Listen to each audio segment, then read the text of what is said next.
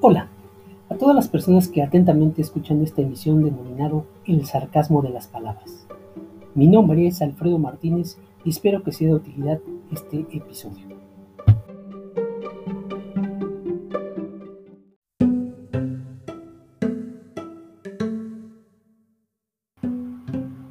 ¿Por qué se llama el sarcasmo de las palabras? Enseguida te contextualizo cómo se puede jugar con las palabras que empleamos en nuestro acervo cultural. Y comienzo. Regla ortográfica. En español, es el plural en masculino implica ambos géneros.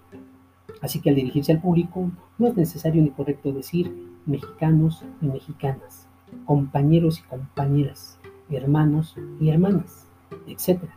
Como los verbosos Fox y Calderón pusieron de moda y hoy en día otros ignorantes, tanto políticos como comunicadores, continúan con el error. Decir ambos géneros es correcto solo cuando el masculino y femenino son palabras diferentes. Por ejemplo, mujeres y hombres, damas y caballeros, toros y vacas, etc. Ahora viene lo bueno, detallito lingüístico, presidente o presidenta. Aprendamos bien el español y una vez por todas. No estoy en contra del género femenino, sino del mal uso del lenguaje.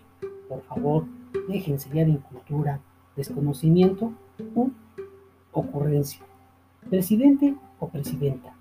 En español existen los participios activos como derivados verbales, como por ejemplo el participio activo del verbo atacar es atacante, el de sufrir es sufriente, el de cantar es cantante, el de existir es existente, etc.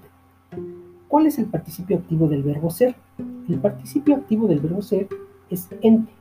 El que es, es el ente, tiene entidad. Por esta razón, cuando queremos nombrar a la persona que denota capacidad de ejercer la acción que expresa el verbo, se le agrega la terminación ente. Por lo tanto, a la persona que preside se le dice presidente, no presidenta, independientemente de su género. Se dice capilla ardiente, no ardienta. Se dice estudiante, no estudianta. Se dice adolescente, no adolescenta. Se dice paciente, no pacienta. Se dice comerciante, no comercianta. Se dice cliente, no clienta. Qué interesante, ¿verdad? Ahora ya sabes por qué el sarcasmo de las palabras.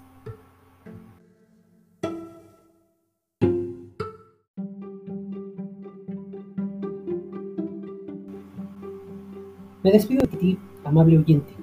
Alfredo Martínez, tu humilde servidor. No olvides escuchar el próximo capítulo de El sarcasmo de las palabras. Te deseo el mayor de los éxitos y nos sintonizamos pronto.